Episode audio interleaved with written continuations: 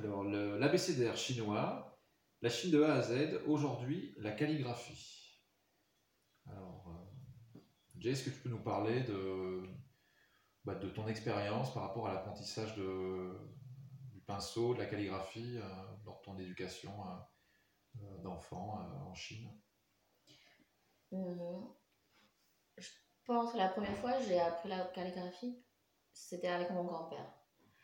Euh, mon grand-père était un intellectuel, donc euh, il m'a appris à, comment tenir le pinceau, comment mettre le papier. Il fallait avoir euh, la, la, la paume de main vide pour bien tenir le pinceau, mais librement. Il faut essayer de ga- garder le, poignet plat. Si on met un œuf dessus, euh, l'œuf il doit pas tomber. Donc c'était assez strict. Je pense que lui, il a fait euh, l'école privée quand il était petit, donc euh, début du XXe siècle. Donc c'était vraiment euh, la, la- la culture traditionnelle chinoise de base. Que déjà, quand j'étais petite, je pense qu'on apprenait plus trop comme ça, mais on apprenait quand même à l'école. Je sais pas si c'était tous les jours ou plusieurs fois par semaine, on avait le cours de calligraphie. Dans l'après-midi, on avait une heure ou deux, chacun euh, avait son cahier, avait euh, ses pinceaux. Euh, on devait écrire en classe avec le prof de littérature chinoise. On devait s'entraîner à la maison. et je sais pas vous, mais à l'époque, nous, par exemple, le livre scolaire, on devait faire le, la couverture et on écrivait euh, la, matière, euh, le, le nom, la classe euh, en, en pinceau, en calligraphie. Alors nous, on ne faisait pas au, au pinceau, mais on, on faisait au, stylo, donc avec l'apprentissage des, des majuscules, des pleins et des déliés, mais c'était déjà plus comme l'apprenaient nos, nos parents avec la, avec la plume et l'encre, en fait. C'était déjà le... Voilà, il y avait peut-être un apprentissage déjà un peu, un peu plus simplifié, ou un peu un savoir-faire qui, a été perdu, je pense déjà, bah, du travail de l'écriture, qui était quand même déjà euh, très, très, euh, très simplifié. Et donc, eux, c'était les années 60-70 Voilà, ouais. Alors, euh, ma mère m'expliquait voilà, de- qu'ils apprenaient dans toutes les écoles à, voilà, à, à tenir la plume, à utiliser l'encrier, à avoir voilà, à apprendre à écrire avec les pleins et les déliés, à avoir un cahier propre, euh, enfin voilà, un apprentissage un peu de, un peu de la rigueur de l'écriture. euh, D'accord. voilà, chose que ma génération a. a- Vous avez déjà plus Ouais, ça. on n'avait plus ça. vraiment. Nous, c'était assez. Euh, tout l'école primaire, toute la, pendant six ans, on apprenait ça. Euh, Peut-être un peu au collège, mais par exemple, les enfants d'aujourd'hui, euh, ils ont plus ça à l'école. Ils- Ah, c'est marrant parce que ils ont plus ça comme euh, matière d'apprentissage à l'école euh, hebdomadaire comme ce qu'on ce qu'on en plus j'avais vraiment euh, presque tous les jours euh, tous les après-midi je, pense qu'on avait ça euh, comme cours.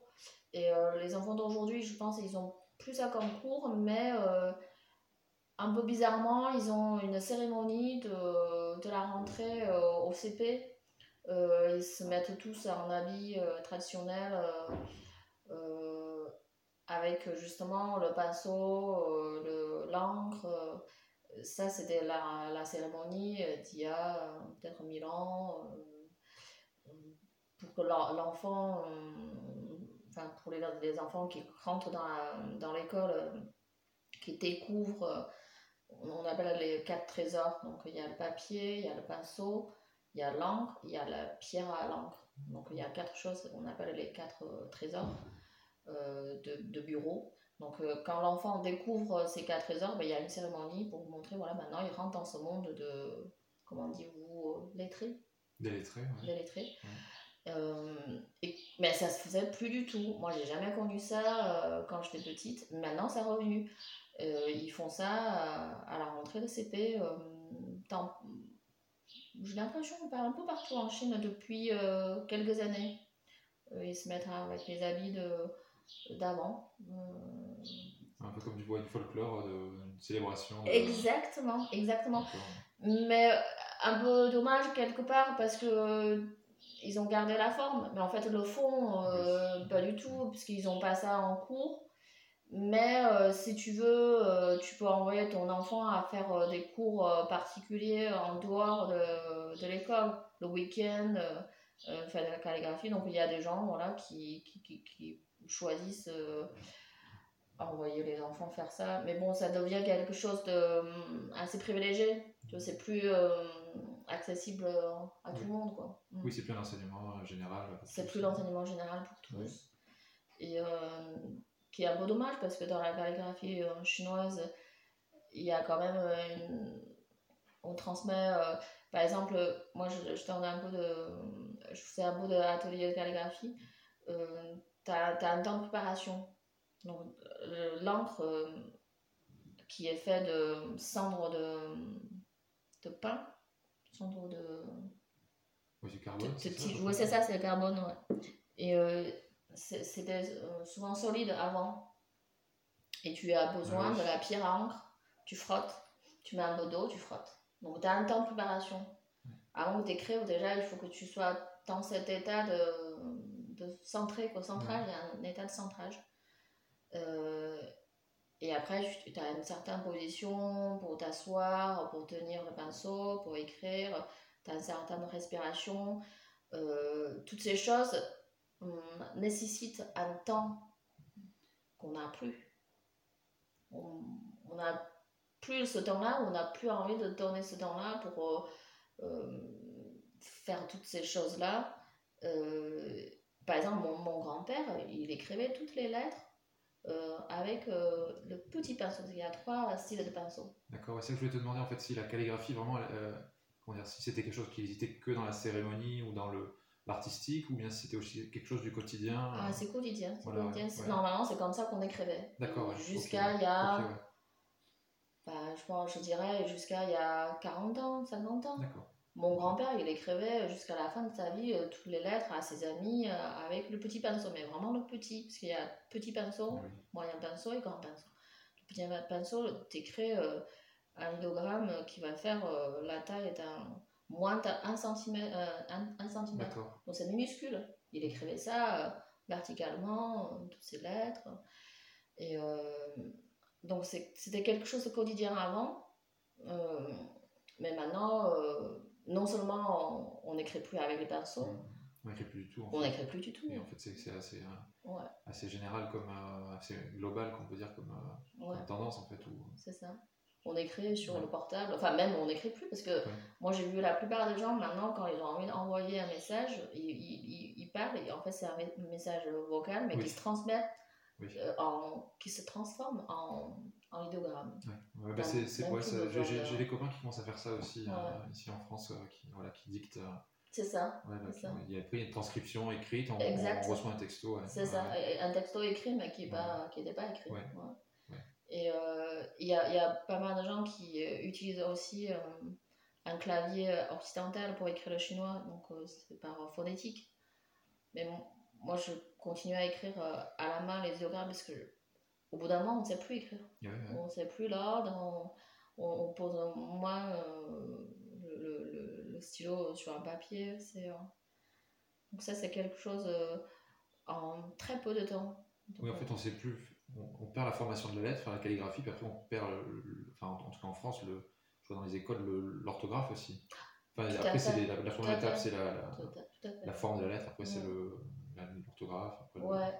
Parce qu'il y a une certaine logique quand même, hein, toutes les constructions de, de, de langue, des lettres. Euh.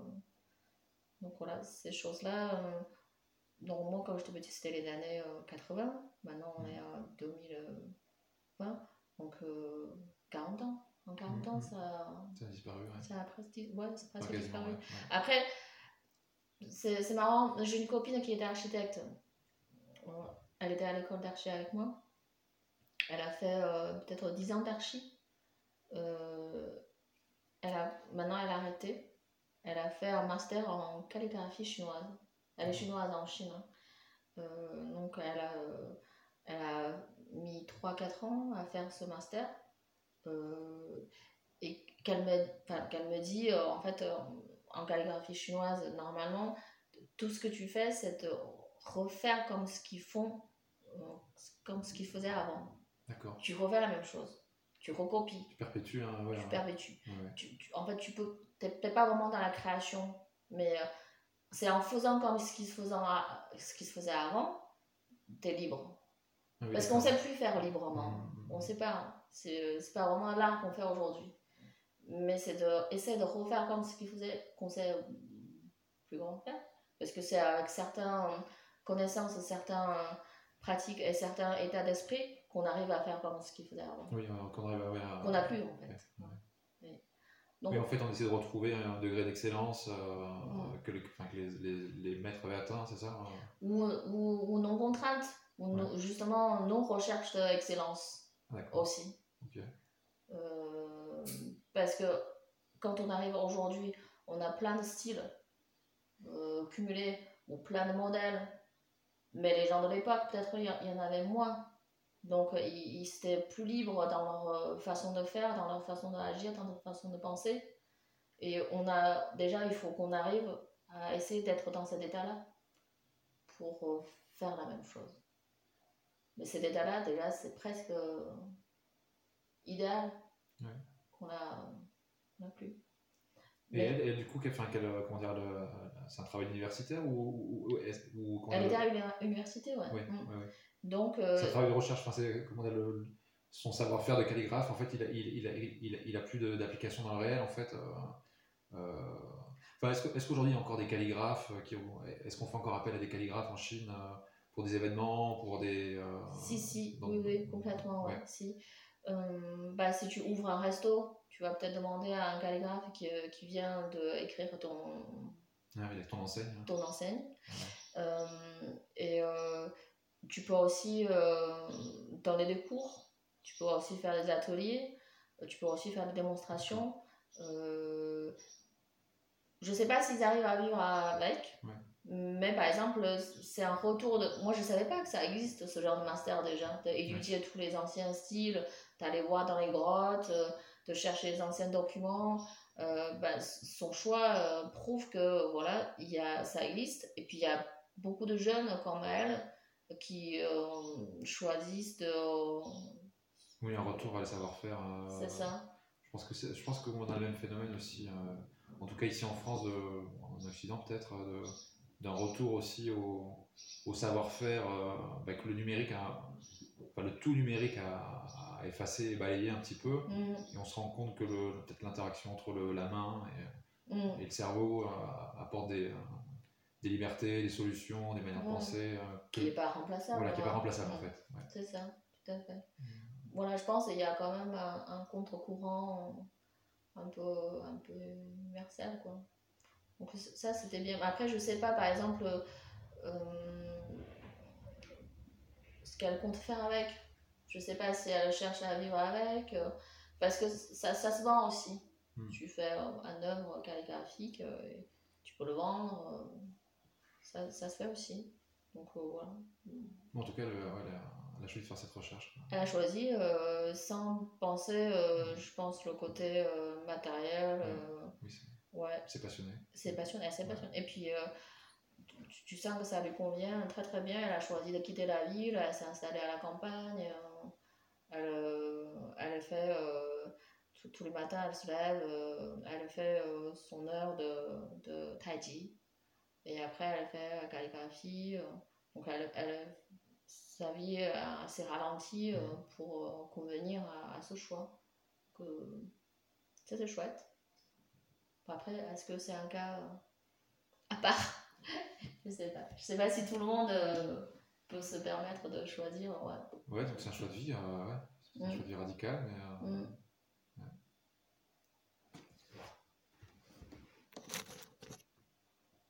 Euh, pour euh, justement ça.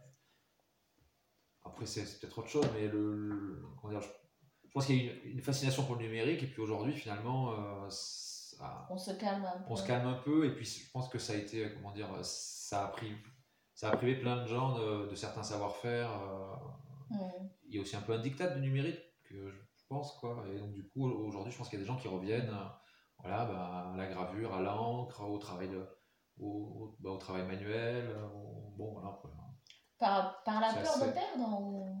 Non, je pense qu'il y a, je pense qu'il y a, comment dire, il y a, il y a un besoin euh, humain, viscéral, Mhm. de, tu vois, de, de toucher, de manipuler, de, Ah ouais, ok.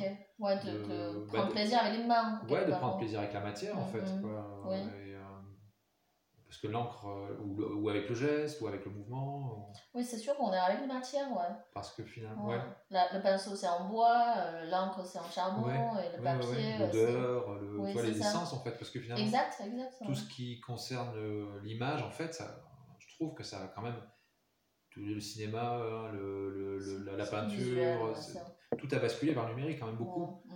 Euh, et je- du coup, ça a quand même vachement aseptisé. Après, c'est pas pour être contre le numérique, hein, mais je pense que ça a vachement euh, enlevé de sensibilité, de sensible vraiment dans le sens touché, quoi. Ouais, le toucher, le. le Ouais, dit euh, Odorat. L'odorat, ouais, ouais. là, ça. Ouais, même le goût, plein de choses différentes, c'est vrai. Mais maintenant, on est content de faire plaisir aux yeux et aux oreilles. En fait, c'est les deux ouais. qui sont.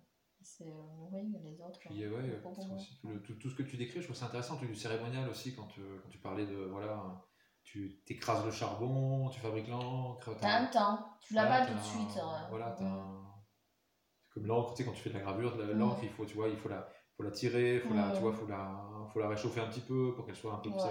à ça, il y a aussi un Ouais, peu, ouais, faut préparer la matière. voilà, faut préparer la matière, il y a, voilà, c'est un- ça se fait pas comme ça. euh, Ouais, du coup, il y a un côté, euh, c'est nous, l'humain, qui attend la nature. On est dans l'attente, c'est pas nous, on impose nos rythmes. euh, Oui, oui, y a- en fait, il on attend qu'il soit prêt, mais ça aussi. Ouais.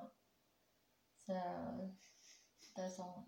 Il y a une écoute en fait, quoi. je pense que tu écoutes un peu le, le, le, le matériau, ce qui, ce qui, ce qui advient Mm. en fait. Quoi. Tu Mm. regardes, euh, la- bah, comment Oui. tu fais la cuisine, quoi. tu regardes Oui, si, euh, C'est ouais. prêt, pas prêt. euh, Mm. Enfin bon, voilà. Ouais, parce que l'ordi, euh, il, il est tout le temps prêt. Quoi. Il Oui, est, voilà, ouais, tout en prêt. Il n'y a puis pas vraiment besoin de. C'est quand même beaucoup mental, quoi. En fait, c'est très très mental, quoi. Enfin, je vois pour les, les gens qui font de l'image, après le reste, je sais pas, mais euh, là, je discutais avec un, un, un graphiste il y a pas longtemps qui me disait que euh, maintenant, dans les écoles de graphisme, en fait, ils font des. Comment dire Ils veulent reproduire l'esthétique artisanale avec des moyens numériques. C'est-à-dire, euh, par exemple, en, gravure, souvent, quand tu poses de- plusieurs couleurs, parfois ça se décale un peu, tu vois, Mm. tu as, des accidents en fait Mm. où tu as des défauts d'impression, tu as des textures, des Des trucs, lésions. des trucs qui sont beaux parce qu'ils sont euh, uniques, parce que ça s'est passé Mhm. qu'une fois ou parce qu'il y a eu un petit accident. Quoi. Et du coup, ça donne un côté vivant. Quoi. Enfin, c'est c'est vivant. Et après, les- les graphistes veulent euh, avoir cette vie-là, mais de manière euh, artificielle en fait. Tu vois, le- Produire les accidents. voilà, ouais. Et donc, du coup, il, il m'expliquait, on utilise des filtres pour faire tu vois, des, Mm. des faux effets usés ou des faux Mhm. effets mal ancrés ou des faux effets décalés. Euh, Mais c'est, comment dire, c'est. euh, C'est des faux, c'est- voilà, Ouais. c'est des faux accidents en fait. Voilà. Bon, après, est-ce que ça peut faire une lettre de la BCT Je suis pas sûr. Ça, ça déborde un peu, quoi. Enfin, je sais pas. Non, non, si, si, c'est tout. dedans. Et alors. euh,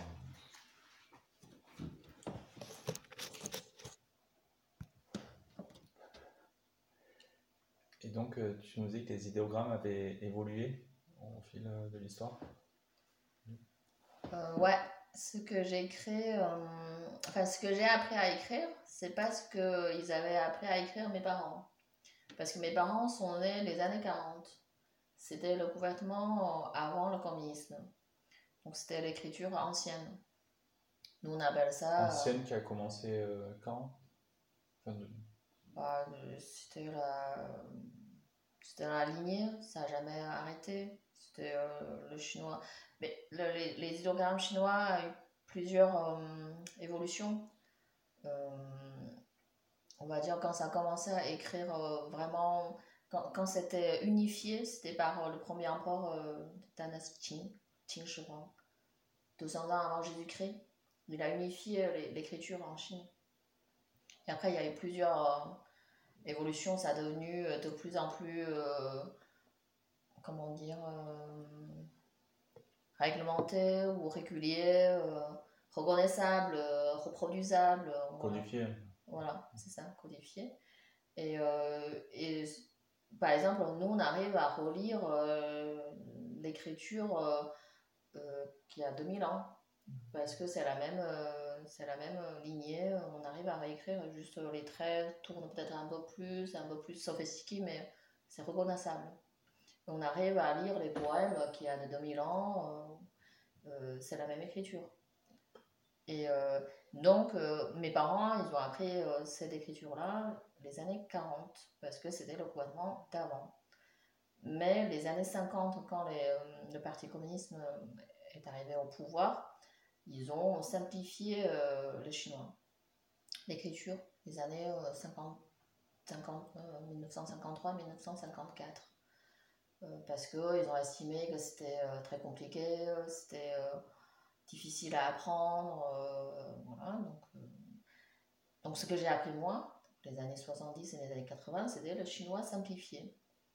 Euh, que euh, par exemple à Taïwan, à Hong Kong, à Macao, euh, ou dans le reste du monde euh, où il y a des ressortissants chinois, là, bon, ils écrivent le chinois ancien, Hmm. le chinois compliqué.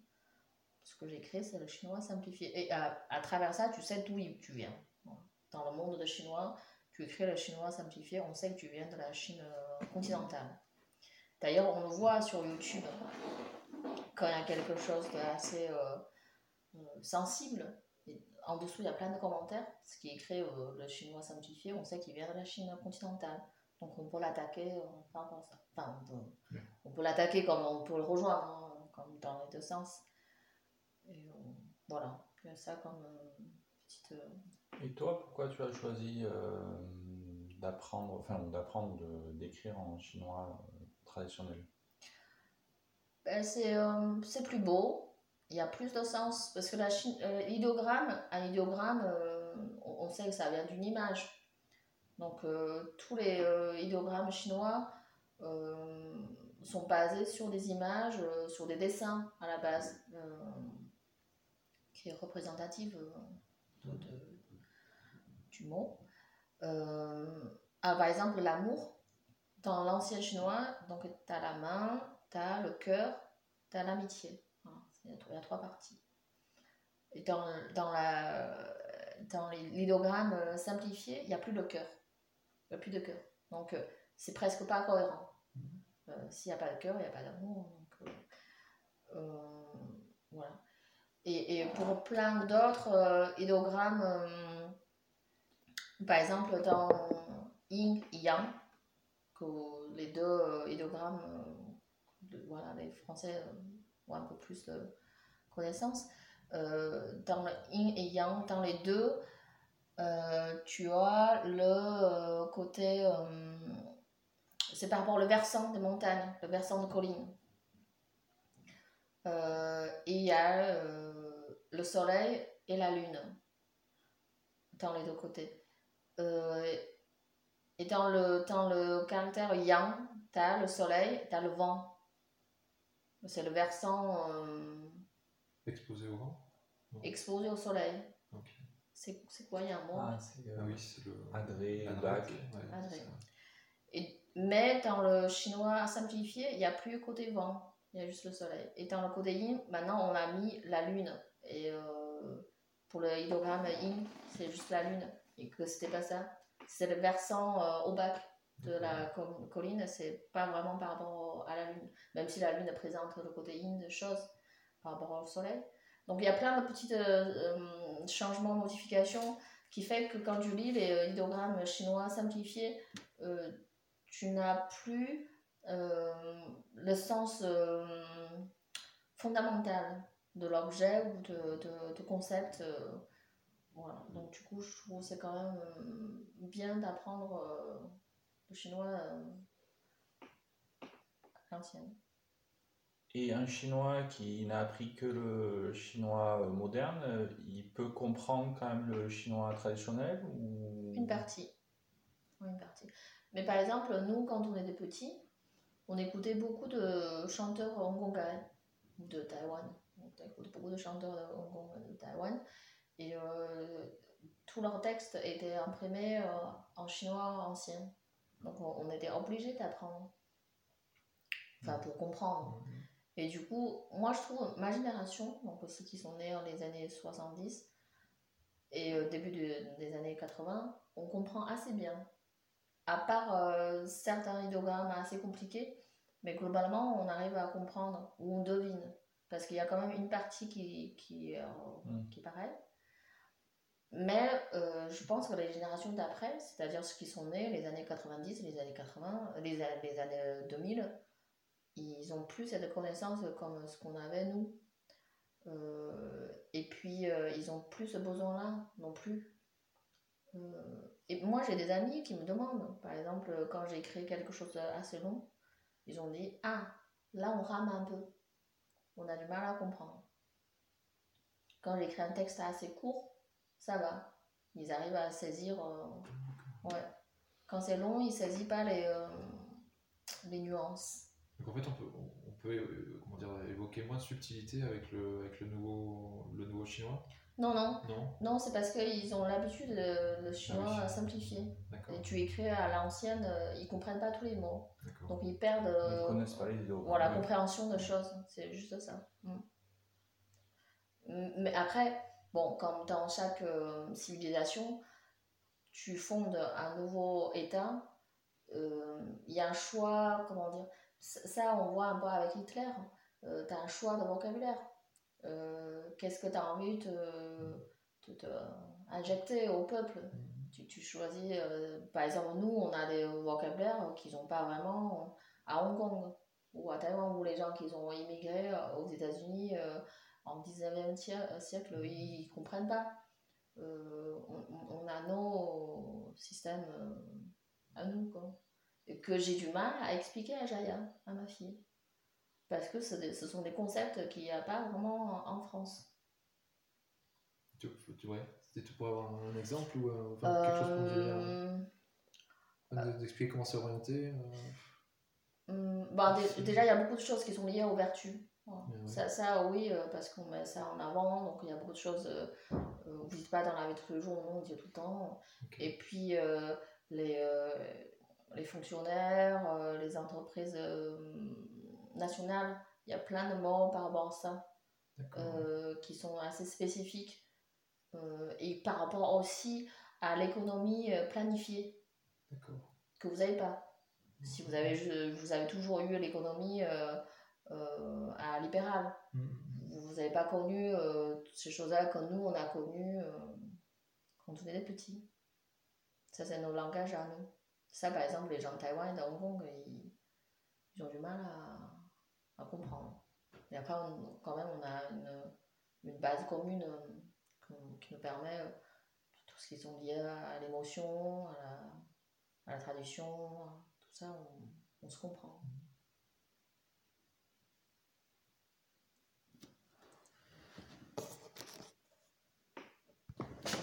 Ben, en fait, a été réformé. Enfin, parce qu'en fait, j'ai. Ah, comment expliquer hein En fait, je me demande le... est-ce que l'écriture est, est- est loin du langage en- parlé en, en Chine C'est ça que je me demande en fait. Où c'est Non, moins que le français. Ah oui. Le français, entre le français écrit et le français Ouais. parlé, il y a une grande différence. oui. Vous avez des tournures, des phrases ouais, en ouais. écriture Mm. euh, presque pas reconnaissables pour un étranger, euh, quand même, même s'il s'en sort bien en quotidien. En chinois, non. D'accord. Il y a moins ce genre de. D'écart entre, le, entre ouais, le parler et ouais. l'écrit, d'accord. Oui. À part si tu fais de la littérature euh, chinoise, vraiment, t'écris des poèmes ou t'écris des choses euh, voilà, spécifiques, mais sinon, euh, tu, si tu comprends oralement, tu comprends assez facilement en écrit. Donc en réformant l'écriture, tu réformes aussi le- la langue un peu quelque part? Ah, complètement, Ouais, ouais, ouais. complètement. Mm. Tu reformes aussi La la, pensée, pensée. quoi, ouais, enfin, ouais, Tout ouais, à fait, tout à fait. Non, mais le- le- c'est la première chose hein, pour euh, une Oui, dictature, oui, oui, quelque part. euh, euh, tu, tu contrôles. esprits. enfin, C'est ça, c'est ça. Tu, tu, tu, reformes le langage, tu reformes la pensée. En fait, tu, tu, tu, tu orientes le, le langage, tu, tu orientes les mots, tu supprimes certains mots, tu remets d'autres. Et, euh, et c'est comme ça qu'on arrive à. Et justement, est-ce qu'il y a des idéogrammes qui ont un peu disparu? Des idéogrammes traditionnels qui euh, on retrouve pas dans le... Ils sont toujours dans le dictionnaire, mais personne ne l'utilise. Ouais. Euh, ouais, comme mon prénom, par exemple, c'est hyper ancien. Euh, c'est dans les premiers poèmes chinois. Mais maintenant, plus personne euh, utilise. Donc, euh, derrière ce idéogramme, ça va marquer euh, rare. Voilà. Oui. Je sais que personne n'utilise. mais qui n'est pas vraiment supprimé. Après, il y en a d'autres, euh, certainement pas pendant la révolution culturelle, où tu, en utilises moins, tu en utilises d'autres. Voilà. Mm. C'est, c'est. Euh, mes parents, par exemple, ils ont, ils ont, des, euh, ils ont des mots. moi, j'arrive même pas à expliquer à Jaïa. Mmh. C'est pas explicable. C'est, par exemple, ma mère a toujours appelé mon père Chishi Fenzi. Alors, Chishi, c'est la connaissance. Fenzi, c'est parce qu'on a catégorisé les gens. Chacun doit avoir sa catégorie. Toi, tu peux être paysan, paysan. Toi, tu peux être intellectuel. L'autre, il peut être ouvrier. Euh, donc, tu as ta catégorie. Catégorie, c'est représenté par fence. Ça, c'est ta catégorie. Ma mère m'a appelé mon père. En fait, il est intellectuel, mais euh, avec la catégorie, ça fait Judge Fence. Ça, c'est pas explicable. Euh, et, euh, et jusqu'à très tard, hein, parce que Et c'est affectueux, enfin, dans ce cas-là, c'est enfin, c'est c'est des manières a- affectueuses de. Enfin, pour ta grand-mère, c'est une manière affectueuse de, de l'appeler? Pour ma mère, ouais, de, de appeler De comme ça mon père, c'est euh, ouais, Ouais, c'est euh, c'est- c'est respectueux, c'est respectueux, ouais. Mais bon, après, euh, c'est parce qu'il est, intellectuel, donc Oui. ça- ça sonne bien. Oui, T'imagines si t'es euh, paysan et ça sonne moins bien, mais t'es quand même obligé de le remplir à tous les fichiers quand tu t'inscris quelque part.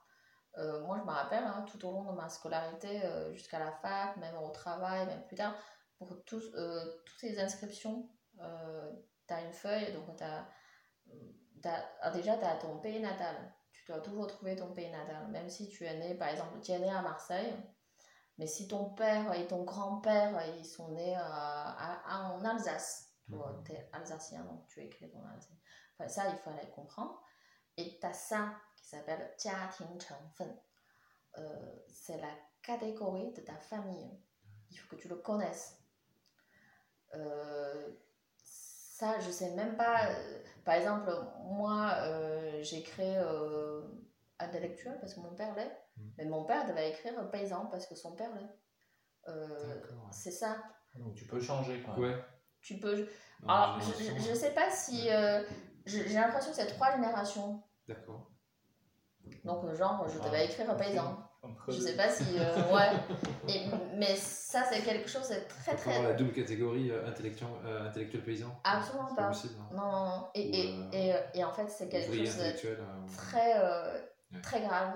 Ah oui. Parce que tu peux être gravement sanctionné pendant la révolution culturelle si, Ah oui. si tu es. Euh, Ou t'es dissident, quoi, tu rentres plus dans si les t'es cases. euh. businessman, par exemple. Ah oui, oui. Ou si tu es paysanne riche. Mon père, c'est paysanne pauvre. Ah oui. Là, C'était vertu, la la, pauvreté, c'est- ça, ouais. c'est ça. C'était la meilleure catégorie. Paysan pauvre. Paysan pauvre. Ah ouais. Paysan pauvre ou ouvrier Pauvre. pauvre. Et il y a eu une condam- condamnation totale de, de, de l'argent et de la richesse, et la... non, c'est ça? Ben ça, c'est Oui, ça. Bon, en fait, pa- parce que quelque part, ils voulaient prendre la richesse de oui. tout le monde. Donc, ouais. euh, tu, tu, tu es riche, ben, tout le monde est contre toi.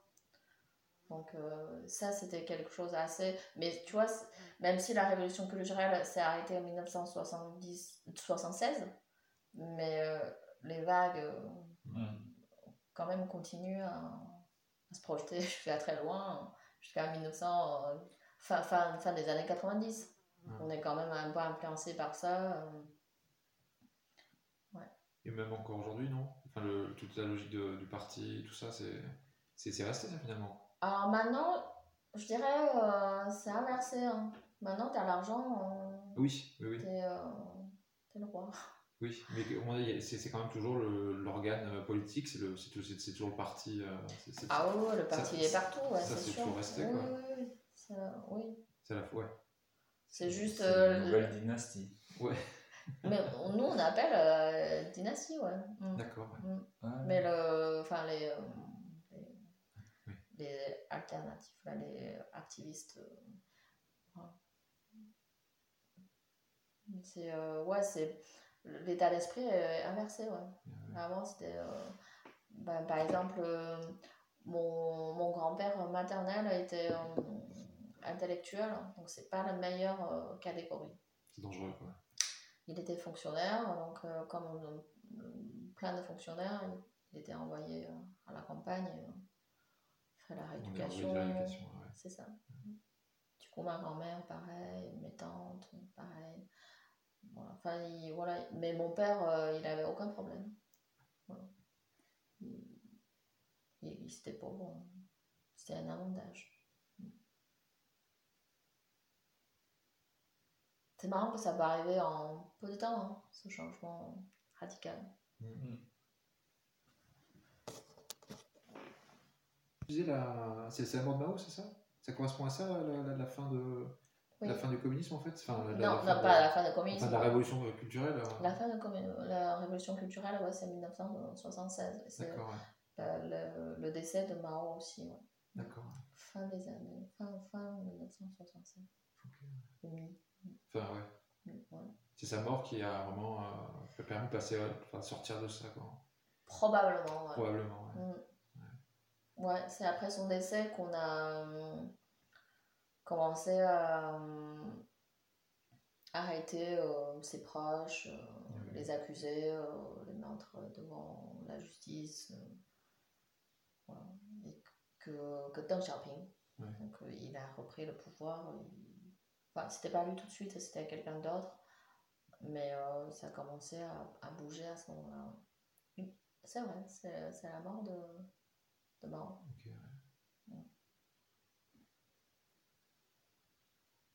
Ouais, c'est toujours ce qui me semble fou, c'est ouais, de, enfin, la rapidité, quoi. Enfin, en fait, d'un coup, euh, après avoir voilà, condamné, on en parlait la dernière fois aussi, mais Mm. d'avoir condamné l'argent et euh, voilà, Mm. Euh, euh, fabriquer une idéologie, puis euh, dans un jour au lendemain, d'un coup, c'est la- l'argent roi, et puis il faut, faut, Mm. faut adhérer à une autre idéologie. Mais il y a une longue période de, fou, de, de, de, de douleur hein, quand même. ouais. Moi, je me rappelle euh, quand j'étais à la fac, euh, euh, il y avait un présentateur de la radio qui est venu, qui a, qui a fait un- une petite conférence, qui a dit euh, on avait un leader qui est là très fort, qui nous a dit on va là-bas, tout le monde va là-bas. Et pendant, pendant 30 ans. Et après, on, on a dit ah non, en fait, non, le leader il est tombé. Et euh, on ne sait plus où on va, donc tout le monde est perdu. Et c'était euh, l'état général euh, des années 90. Euh, parce que Deng Xiaoping a, a décidé d'ouvrir la Chine, à, à faire appliquer l'économie libérale à, à toute la Chine. Donc les gens qui, donc il y avait plein d'entreprises euh, nationales qui se font faillite. Donc il y avait plein de gens qui se trouvent en chômage qu'on n'appelle pas chômage. parce que c'est- Ça ne doit pas être un terme qui existe dans un pays communiste. Donc on appelle euh, les gens qui descendent de leur poste, xiagang, Qui descendent de leur poste. qui descendent de leur Ah ouais. poste. Qui, qui, en fait, Ok, ils sont au chômage, mais Ouais, euh, donc euh, ces gens-là qui ont travaillé sur euh, leur poste pendant 30 ans, qui ne savaient rien faire d'autre, au jour lendemain, ils se trouvent euh, à la rue, et euh, avec peu d'argent, euh, et, et que les gens qui étaient dans la business et dans le trafic, qui étaient très mal vus, qui étaient presque condamnés par le code pénal pendant un certain temps, et au jour lendemain, ils sont devenus euh, exemples. Il fallait faire comme eux, il fallait aller faire des trafics, enfin de, en fait, de monter ton propre euh, entreprise.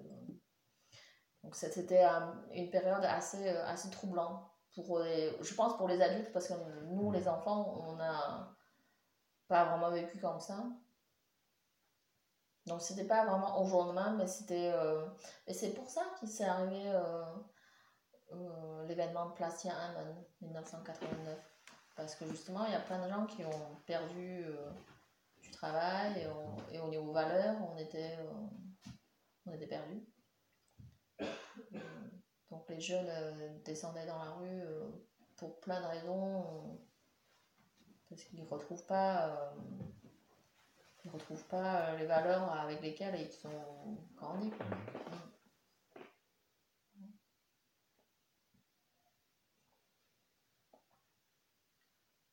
On était en calligraphie. Oui, c'est comme ça.